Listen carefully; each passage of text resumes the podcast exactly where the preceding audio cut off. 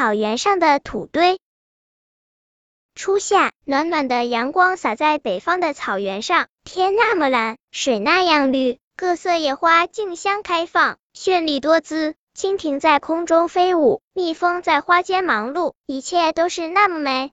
山羊多利太太睡了一个好觉，醒来时感到腹中空空，她向葱绿的草甸走去，打算啃食那里新出芽的鲜嫩牧草。这时，他惊讶的发现草地上不知什么时候竟然冒出一个个小土堆。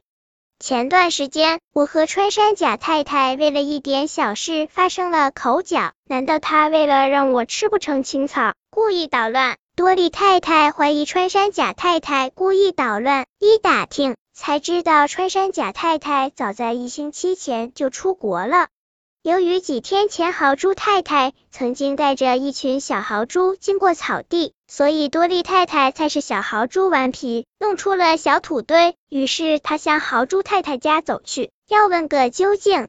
豪猪太太家的门紧闭着，他的邻居告诉多利太太，前几天豪猪太太一家走亲戚去了，根本不可能弄出那么多小土堆。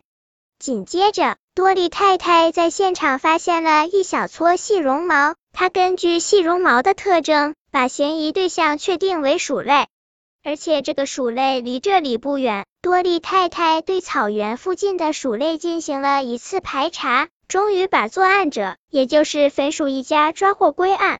你们为什么破坏我的草原？多利太太气愤的问。